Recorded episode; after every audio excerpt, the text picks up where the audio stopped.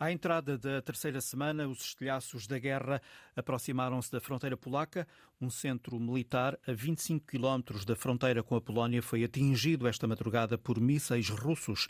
Esta manhã, o presidente polaco endureceu o tom. Se a Rússia utilizar armas químicas, a NATO pode reconsiderar e reagir. Nas últimas 24 horas, cerca de 100 mil pessoas fugiram da Ucrânia pelas várias fronteiras são números da ONU, Visão Global e Missão Especial sobre a Guerra na Ucrânia.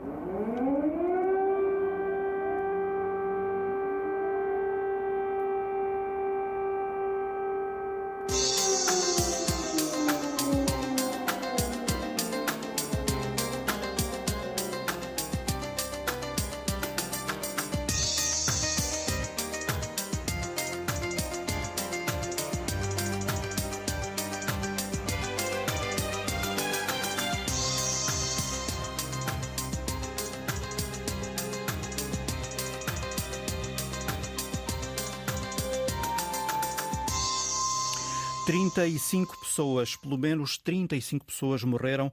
A esta hora é um número provisório. Há centenas de feridos, vítimas de um bombardamento, bombardeamento numa base militar ucraniana situada a 25 quilómetros da fronteira com a Polónia. O balanço é feito pelas autoridades militares regionais ucranianas. A base é um centro internacional para a manutenção de paz e segurança. Esta base situa-se a 40 quilómetros da cidade de Lviv uma cidade que desde o início da guerra tem sido e ainda é uma espécie de porto seguro na Ucrânia. Passam por lá centenas, milhares de refugiados vindos do leste do país. O enviado da Antena 1, Luís Peixoto, está em Lviv, agora em direto. Luís, como é que foram recebidas as notícias deste ataque à base militar? Eh, um ataque que, como já referi, é, acaba por ser próximo de Lviv. Sim, é próximo. As pessoas receberam as notícias deste ataque eh, com uh, preocupação, mas também com alguma naturalidade. Nos últimos dias, eh, as sirenes têm ecoado uma ou duas vezes uh, por dia. Hoje há menos gente nas ruas, é fim de semana, praticamente tudo está fechado, portanto é um período em que muita gente recolhe uh, a casa.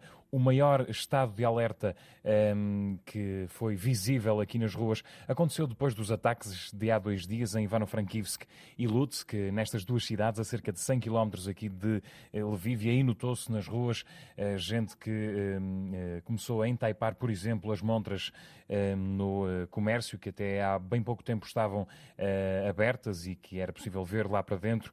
Este ataque em Yavoriv, que provocou os 35 mortes uh, e 134 feridos, segundo as autoridades ucranianas, aconteceu durante a madrugada, por volta das quatro e meia, cinco da manhã. Foi também por volta dessa hora que a primeira sirene, o primeiro alarme de ataque aéreo soou e aí o comportamento das pessoas já está bastante enraizado. Mal o alarme toca Perdemos uh, o contacto com uh, Luís eh, Peixoto, o enviado da Antena 1. Ele está na cidade de Lviv. sabemos que desde o início da guerra a população daquela cidade acolhe a refugiados em fuga, sendo que com o passar do tempo a cidade foi se tornando numa espécie de centro logístico, um centro de assistência humanitária. à entrada, obviamente que à entrada da terceira semana de guerra, estamos certamente a falar falar de uma cidade sobrelotada.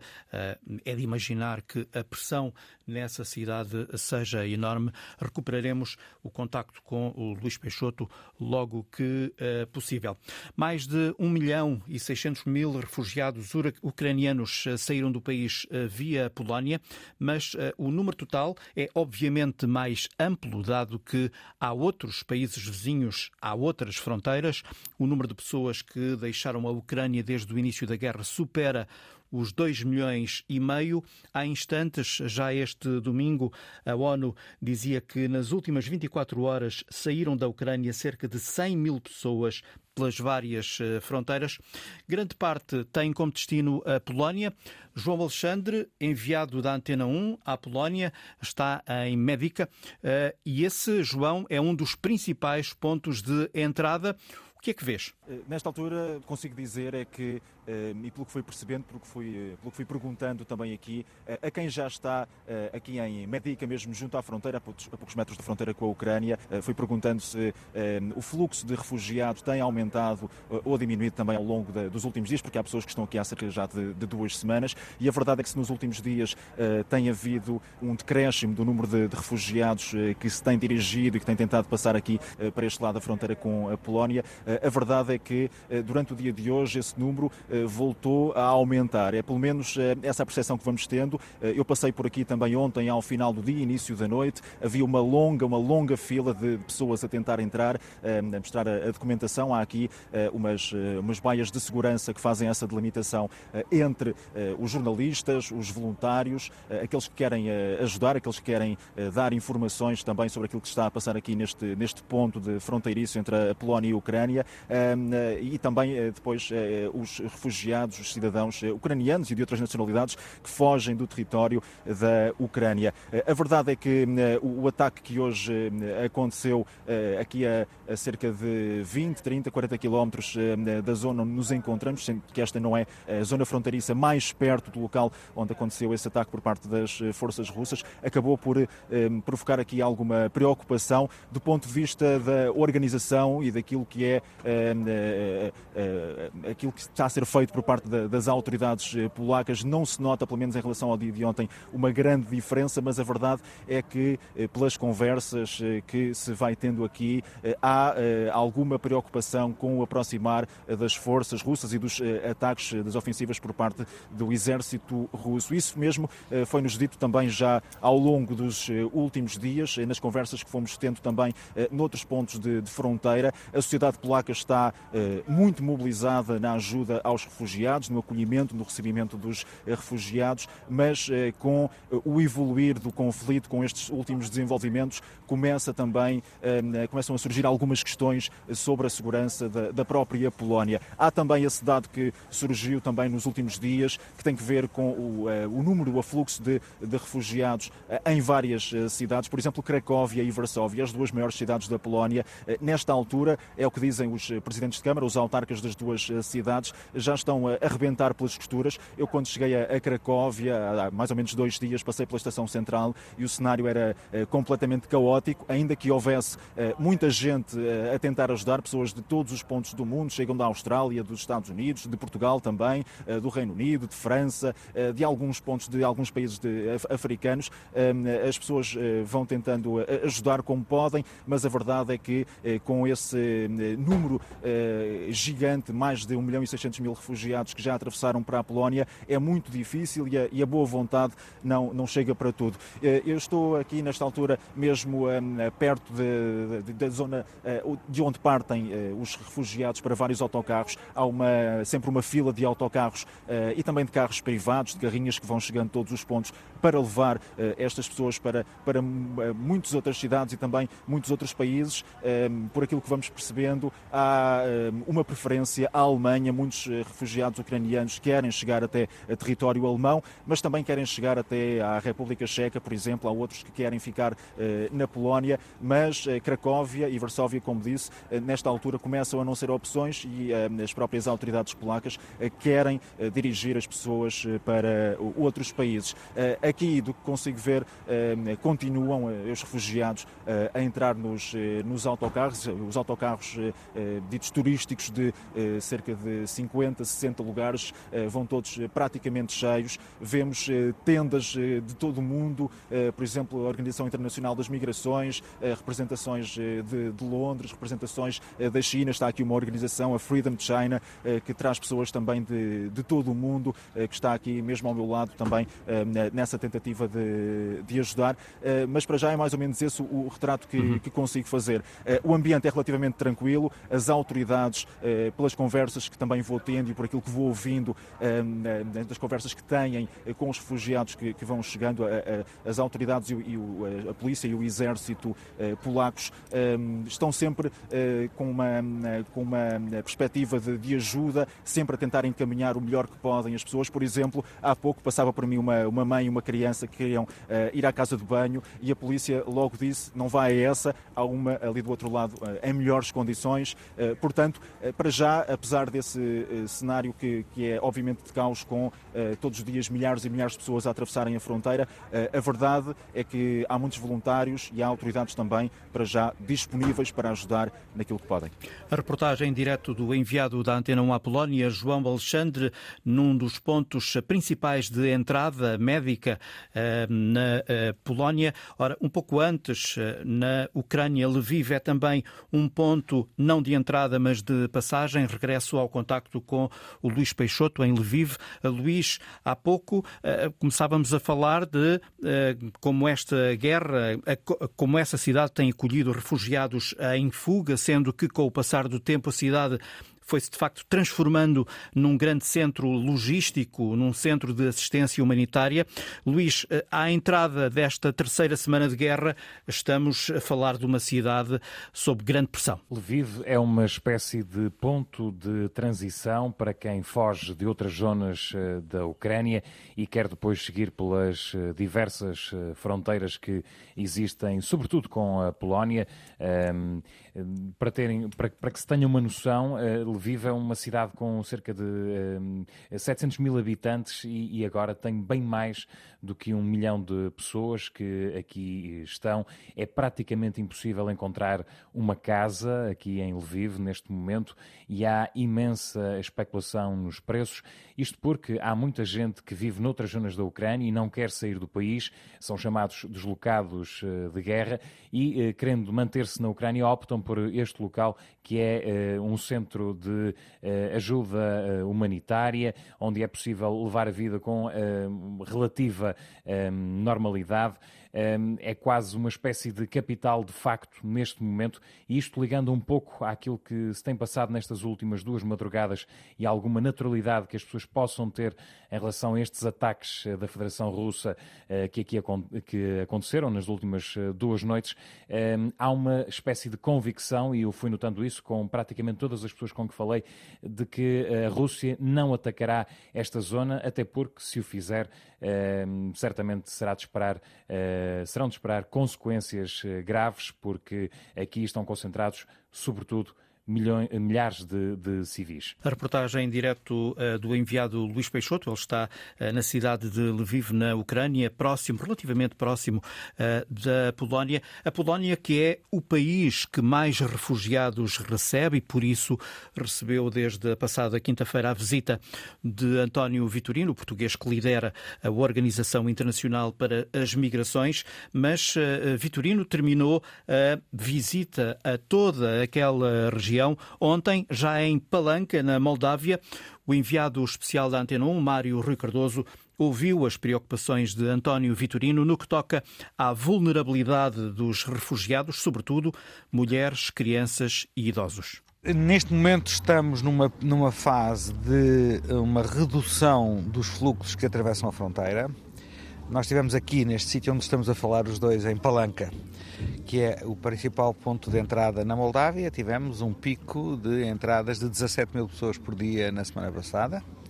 Neste momento estamos em cerca de 7 mil pessoas eh, por dia, mas obviamente que isto não significa que não possa haver uma nova vaga de chegadas, porque a situação de conflito na zona mais próxima, na zona de Odessa, eh, mantém-se muito acesa e, portanto, a conversa que eu tive aqui com os guardas fronteiriços é de que temos que estar preparados para um novo influxo nos próximos dias. Uhum. Tive encontros com as autoridades aqui de, da Moldávia. De Moldávia. Sim, tive um encontro com a Primeira-Ministra, com a Ministra do Interior e com o Ministro uh, da Segurança Social. A Moldávia viu chegar em, desde o dia 24 de fevereiro, portanto nestes 17 dias, cerca de 350 mil pessoas. Estamos a falar de um país que tem uh, de cerca de 2,8 milhões de habitantes. É assim o mesmo que praticamente um milhão de pessoas entrassem em Portugal no espaço de, de 10 dias.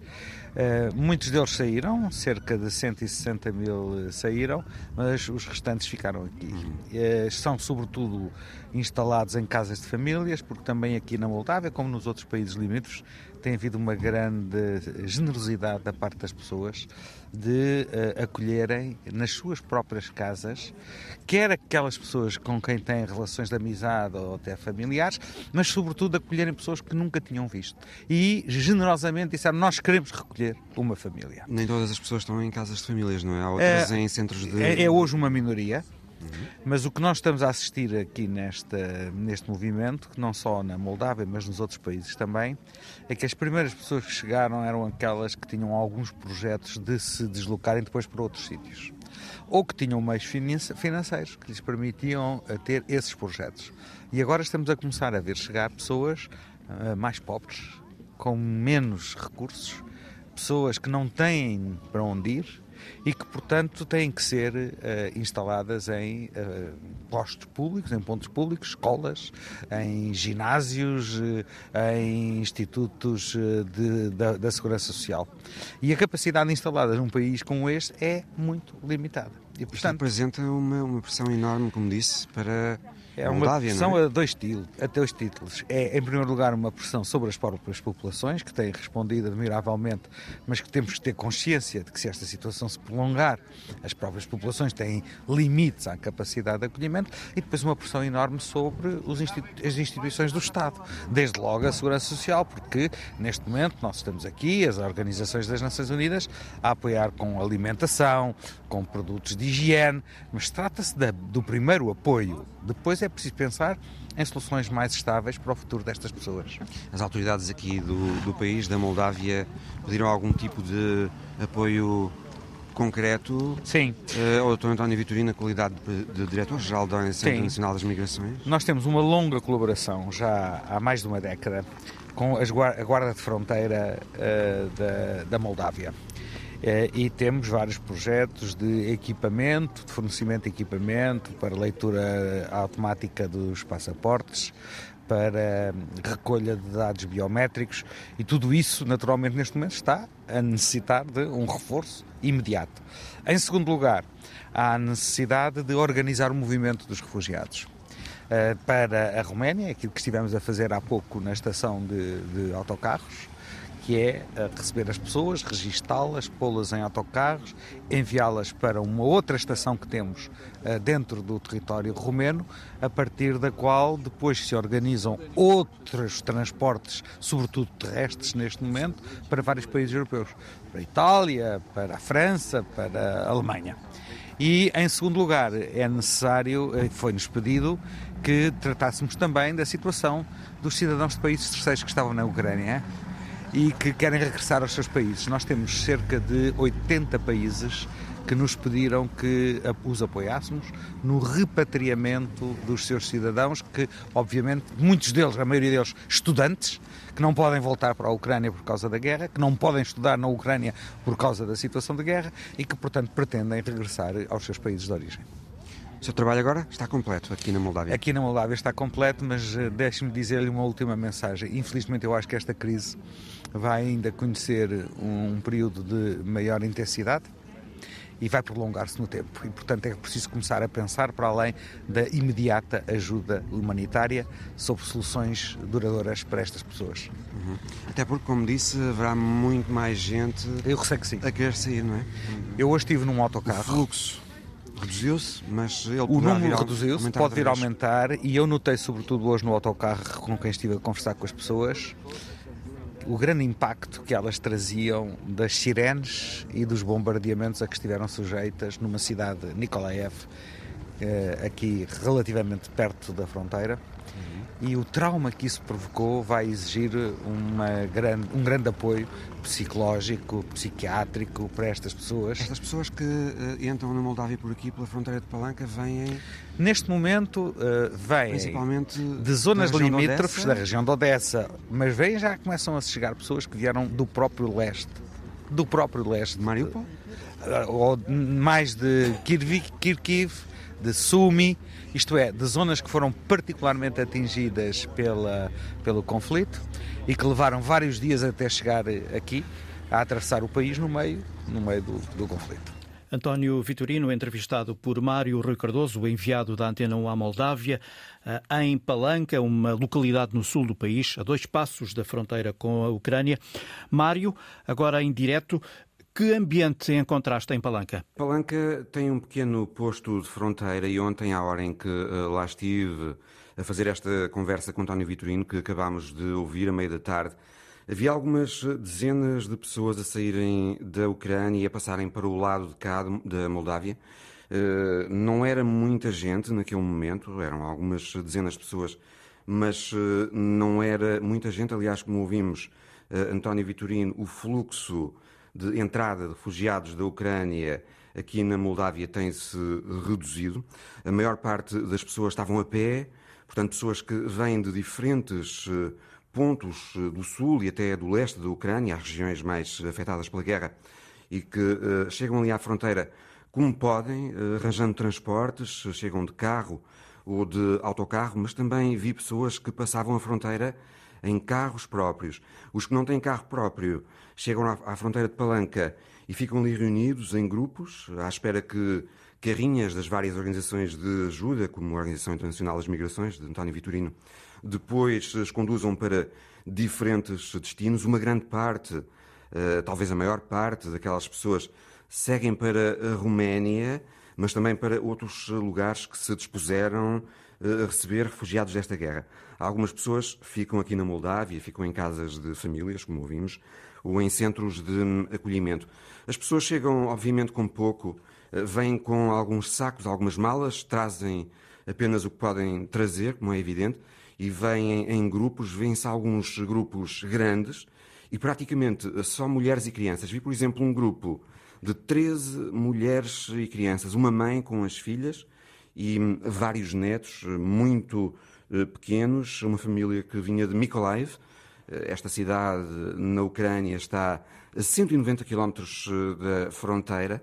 É uma cidade importante no sul da Ucrânia porque tem lá uns estaleiros navais, por isso eh, toda aquela zona ali à volta de Mykolaiv é uma zona particularmente fustigada pela guerra. Essa família eh, com quem falei dizia que decidiu sair de Mykolaiv porque eh, as pessoas deixaram de poder suportar as sirenes que se ouvem sempre antes dos bombardeamentos e depois, obviamente, as explosões. Como disse, são praticamente só mulheres e crianças que chegam à fronteira de Palanca Vêem-se alguns homens, mas muito poucos, homens mais velhos, porque os que têm idade para combater, como sabemos, estão impedidos de deixar a Ucrânia, têm de lá ficar a defender o território, mas diz-se por aqui, há rumores aqui na Moldávia que valem o que valem, são rumores, diz-se que há homens que também atravessam a fronteira de Palanca à noite, eh, longe dos olhares dos jornalistas eh, e pagando subornos aos guardas fronteiriços. Vamos ouvir hum, com o enviado da Antena à Moldávia eh, a reportagem ao longo de toda a próxima semana. A Moldávia eh, de eh, fronteiras abertas aos ucranianos em fuga. A Moldávia, que é um dos países mais pobres da Europa. Tenho em programa dois comentadores residentes, Bernardo Pires de Lima e José Milhazes. Zé, a Rússia bombardeou esta madrugada uma base militar numa zona a eh, apenas 25 quilómetros eh, da fronteira da NATO. O que significa isto? Isto significa que a Rússia acordou para o problema do fornecimento de armamentos ocidentais à Ucrânia.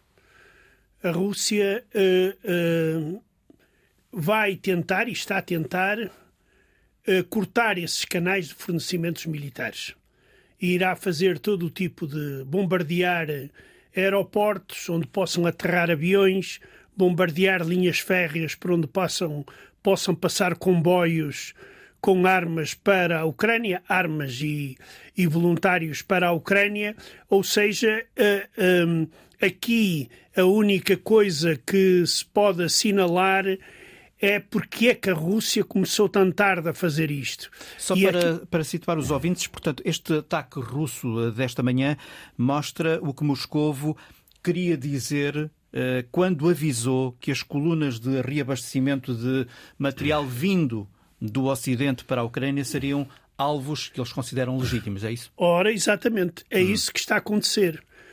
E, e nesta situação apenas é estranho, ou talvez seja mais um erro tático uh, dos russos, que estavam convencidos que iam tomar rapidamente as grandes cidades ucranianas e controlar todo o país, por isso não se preocuparam muito com os fornecimentos de armas ocidentais. Agora que estes fornecimentos estão a ser muito importantes e que a resistência ucraniana os utiliza bem, a Rússia decidiu cortar ou tentar cortar esses fornecimentos uh, uh, com este tipo de ataques. Claro que aqui há sempre um risco é dos mísseis falharem o alvo. Era isso que eu te ia perguntar. Ora... E se uma dessas colunas de reabastecimento for atingida, imagina, ainda em território polaco? Uh... Aí temos um problema. É, um problema Sério? é muito bicudo. Não pode haver uma reação imediata, porque isso pode levar uh, uh, ao pior. E, mas uh, temos que pensar seriamente no que qual deverá ser a reação. Porque pode ser por engano, estas coisas podem acontecer. Uh, se for conscientemente, então é pior ainda. É um sinal de que a Rússia está disposta a ir eh, até onde Putin quiser, e Putin vai até onde lhe der da cabeça, e nesse sentido eh, temos que nos preparar, eh, e a direção dos países da União Europeia e da NATO, ter cabeça suficientemente fria quando reagir a este tipo de, de ataques da Rússia. Bernardo Pires de Lima, como é que olha para esta, esta questão em concreto, este episódio que aconteceu esta madrugada a apenas 25 quilómetros da fronteira da NATO? Com extrema preocupação, concordando com, genericamente com tudo o que o Zé disse. Eh, é uma forma de condicionar eh, a logística de apoio militar às Forças Armadas ucranianas é uma forma de amedrontar o apoio polaco, que é o apoio mais, eh, com mais impacto pela sua dimensão, pela sua capacidade e por, ter uma fronteira com a parte teoricamente menos, eh, menos à mercê, digamos assim, das, das, das, das tropas russas, portanto a parte oeste da Ucrânia. Eh, é uma, parte, é uma forma também de condicionar, amedrontar todo o fluxo de refugiados uh, e toda a logística de, de, auxílio, quer de organizações internacionais, quer uh, do ponto de vista da disponibilidade bilateral de, de, dos Estados, mas em particular da Polónia. e é uma forma e é uma forma de dizer que as intenções russas podem não estar como não estão, circunscritas a uma zona mais de proximidade com as fronteiras russas.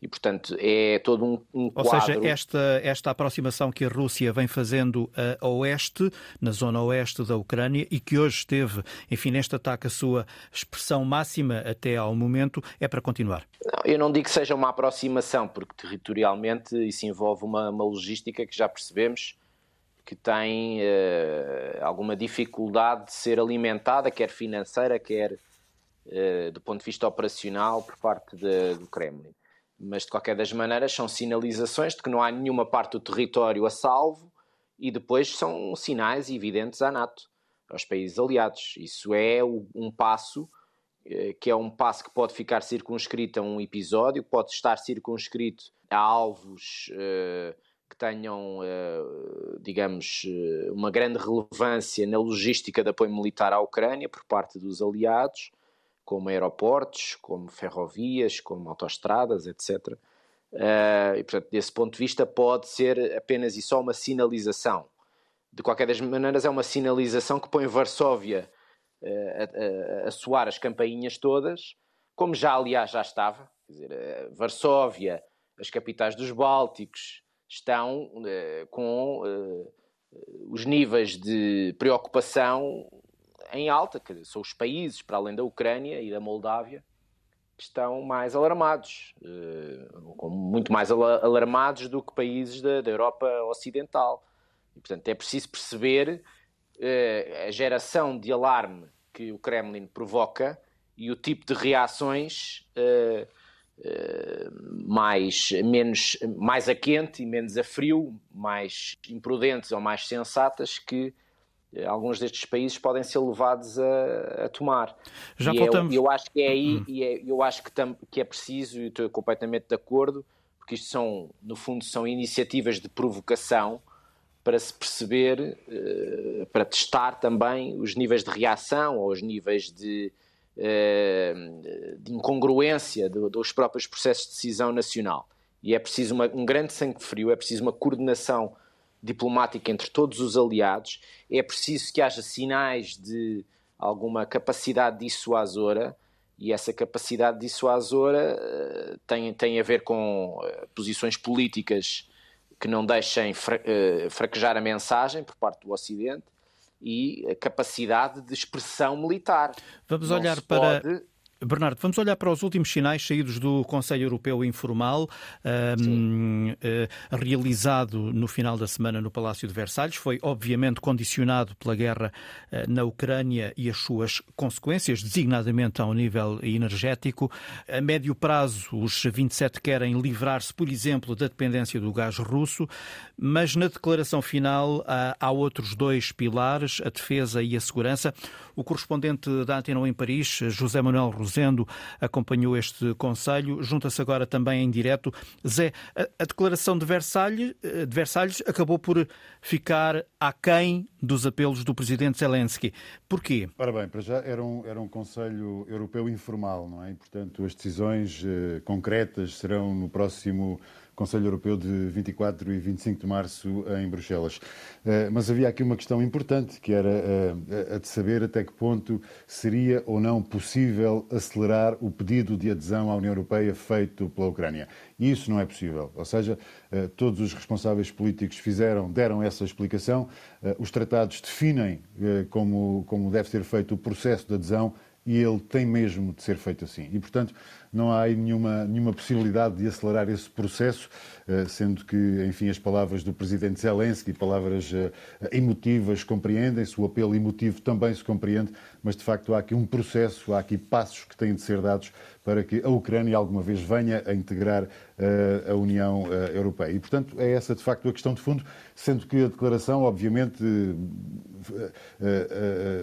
está lá nessa declaração uhum. aquilo que tem vindo a ser dito nos últimos dias, nos, nas últimas semanas, que é o apoio incondicional da Europa ou da União Europeia à Ucrânia, em termos de hum, equipamento, em termos de apoio humanitário, em termos de, enfim, todo o tipo de apoio, e inclusivamente neste Conselho surgiu então esse reforço eh, do apoio em material militar, mais 500 milhões eh, de euros.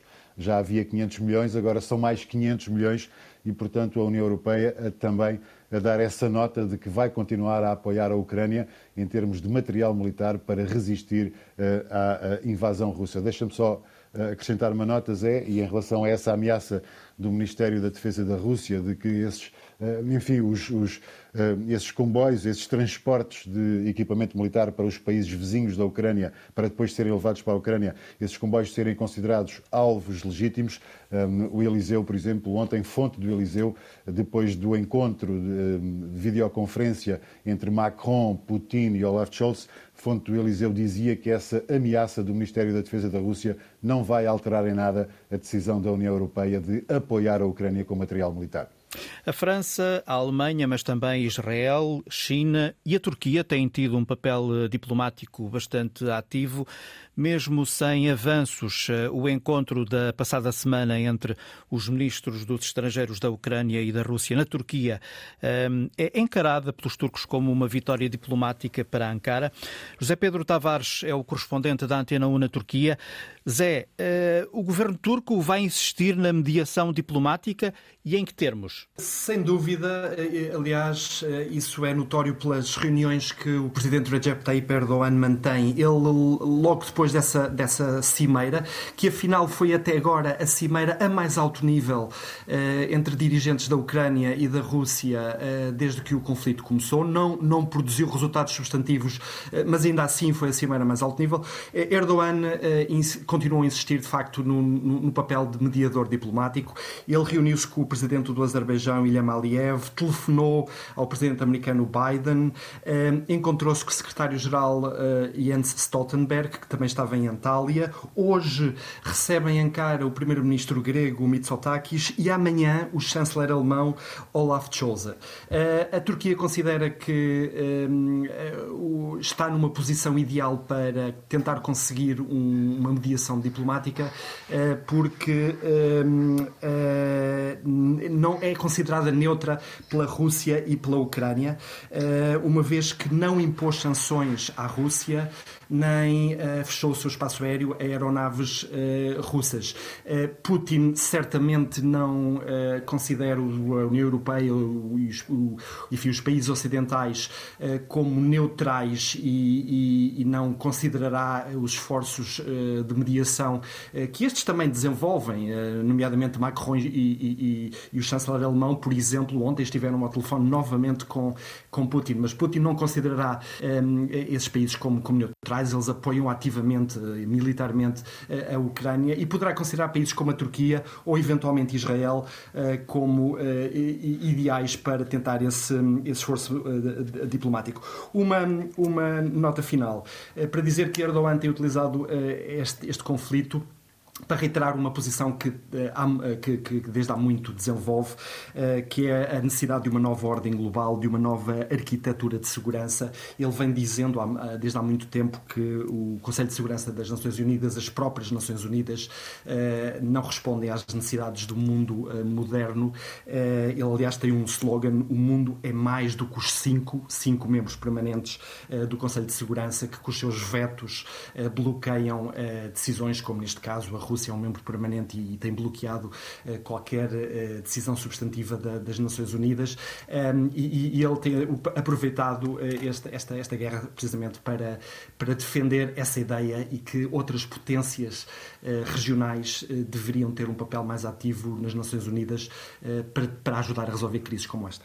Obrigado, José Pedro. A Turquia tem-se esforçado, de facto, para ser um facilitador, tem vizinhança, tem apostado em reforçar as relações com Moscou e Kiev eh, nos últimos anos.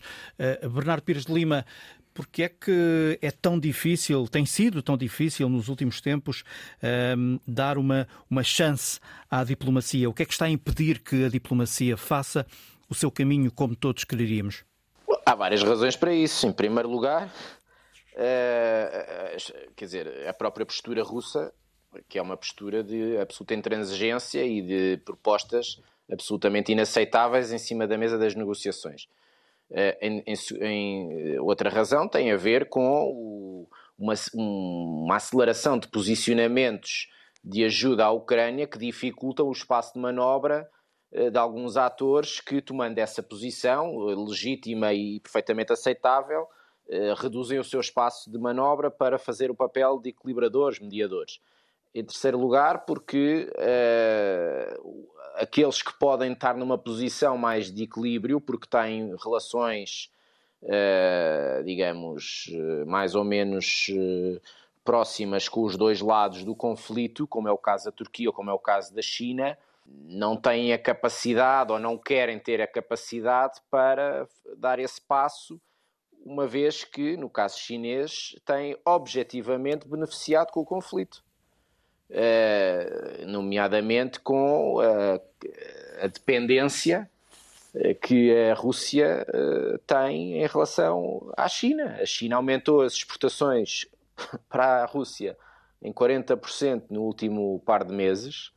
É provavelmente o garante da sobrevivência do regime e, portanto, vai alimentando aqui um espaço entre o seu posicionamento bilateral, a sua necessidade também de não quebrar com uma relação próxima com a Ucrânia, que é histórica, e com um posicionamento que é mais cético do, no, no seu ponto de vista de responsabilidade internacional. É uma grande potência, mas não assume normalmente nunca as grandes batalhas internacionais, de, de, seja no campo energético, seja no campo da segurança.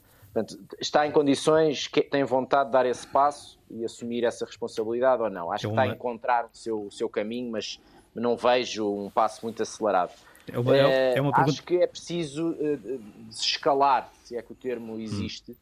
Uh, agora, os sinais são, são absolutamente opostos. Quer dizer, quando se observa um bombardeamento a um, a um aeroporto absolutamente preponderante para a logística de apoio ocidental às Forças Armadas ucranianas, o lado russo não está disponível, a partir deste, deste sinal dado, para uh, esfriar o terreno militar e dar oportunidade ao, ao patamar político. E acho mesmo que o, a situação de, de, dificuldade, que é uma dificuldade já de aparelho, uh, de estrutura de poder no Kremlin. Quer dizer, os serviços secretos, as fias dos serviços secretos estão em xeque pela avaliação errada de um conjunto de, de, contextos de terreno que foram dados ao presidente russo de forma uh, subavaliada. E isso está a criar problemas na, na hierarquia de poder.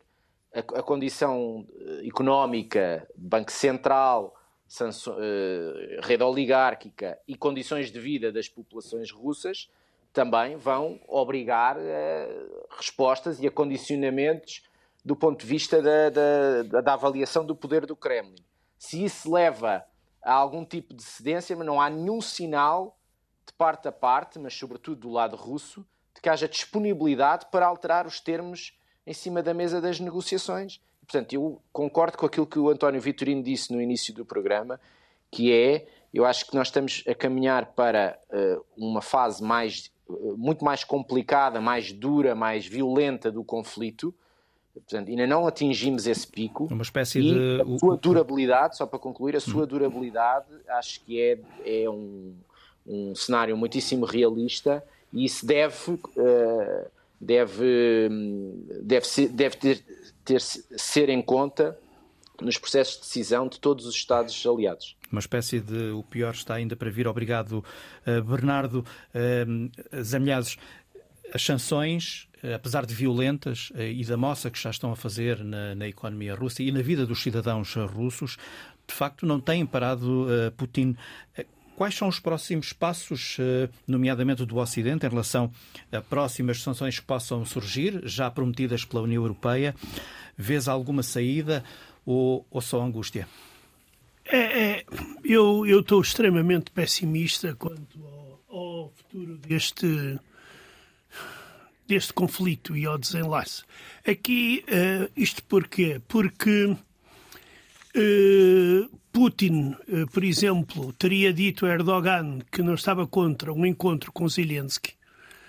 Só que nem Erdogan nem Putin dizem em que condições, mas nós sabemos quais são que é a rendição total da Ucrânia e o desaparecimento da Ucrânia como país soberano e independente. Claro que os ucranianos não vão aceitar isto. Por isso, os combates vão continuar e penso que só pararão quando uma das partes estiver completamente exausta. Neste caso. Deixa-me colocar-te esta questão. Estará o presidente russo disposto a arrasar Kiev como disse ontem, ainda ontem, o presidente ucraniano uh, uh, Zelensky? Por que não? Se for para vencer. Pode ser esse o preço? Pode ser esse e muito mais. Aí, aí uh, tem sido demonstrado que, e isso é cada vez mais provável, à medida que os russos não conseguem avançar. Porque já está a demorar muito tempo a operação e Putin quer vê-la acabada. Uh, claro que nós já sabemos que estão a rolar cabeças na Rússia, tanto nos serviços secretos como em termos de, de generais, por terem dado a Putin a informação que Putin queria ouvir, mas que não era real. Mas Putin agora não pode fazer figura de fraco. Se ele fizer figura de fraco, é o fim do regime de Putin. Quer salvar a face. Uh, quer salvar a face, quer salvar o seu poder e o seu futuro político. E isto aqui, claro, não, não preconiza nada de bom nesta, neste conflito e no futuro deste conflito. Obrigado, José Milhazes. Há também cada vez mais russos a sair da Rússia. As sanções económicas de que já falámos, a suspensão da atividade de centenas de empresas na Rússia, a violenta desvalorização do rublo, a oposição ao regime e a própria invasão eh, da Ucrânia são razões que contribuem para este aumento da saída de russos eh, da Rússia. A Finlândia e os países bálticos, por exemplo, são opções, dada a existência de grandes comunidades eh, eh, rusófilas, russófilas nestes países. A repórter Camila Vidal é enviada da Antena 1, acaba de chegar a Vilnius, junta-se em direto neste programa. Camila, Visitaste já esta manhã um ginásio transformado num centro de acolhimento de refugiados mas acaba por ser um pouco mais do que isso. A descrição mais visual que te posso fazer é dos pavilhões que foram transformados em centros de vacinação para a Covid-19, também aí em Portugal. Eh, este é um ginásio de pelo menos dois andares aqui em Vilnius. No primeiro andar há meia dúzia de secções para ajudar quem chega vindo da Ucrânia com as burocracias, ou seja, preenchem formulários, identifica o tipo de ajuda que, que pretendem uh, e depois há um pequeno, até um, um semi-estúdio fotográfico onde são tiradas fotografias, recolhidas também as impressões digitais para que os ucranianos tenham imediatamente uma autorização de residência na, na Lituânia, mas também para que possam viajar para outros países da União Europeia. Eh, quem não tem ainda onde ficar tem alojamento no segundo andar deste edifício. Eu visitei este centro de registro, é assim que lhe chamam, não lhe chamam centro de refugiados. Ehm, foi há poucos minutos que, que lá estive ehm, e a primeira mensagem dirigida a quem chega é logo um aviso colado nas portas do edifício. Atenção a quem vos oferece passaportes, atenção também às ofertas de alojamento que vão surgindo e atenção também às ofertas de emprego. É um alerta para os ucranianos que podem ser enganados nesta fase, eh, fruto do desespero também, eh, podem envolver-se inadvertidamente eh, em tráfico humano e sexual ou trabalho escravo. Este é um dos grandes alertas das autoridades aqui na Lituânia.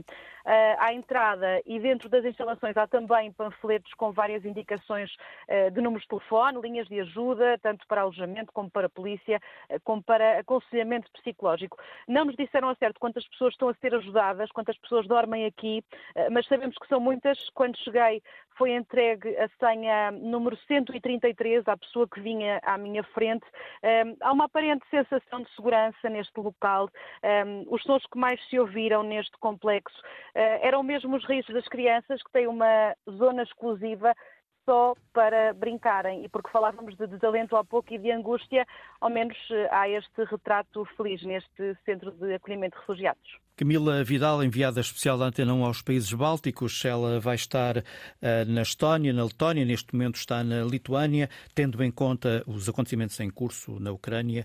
A ideia é medir a temperatura destes países, como é que as populações olham, sentem o que está a acontecer, uma vez que geograficamente estão muito perto do epicentro dos acontecimentos.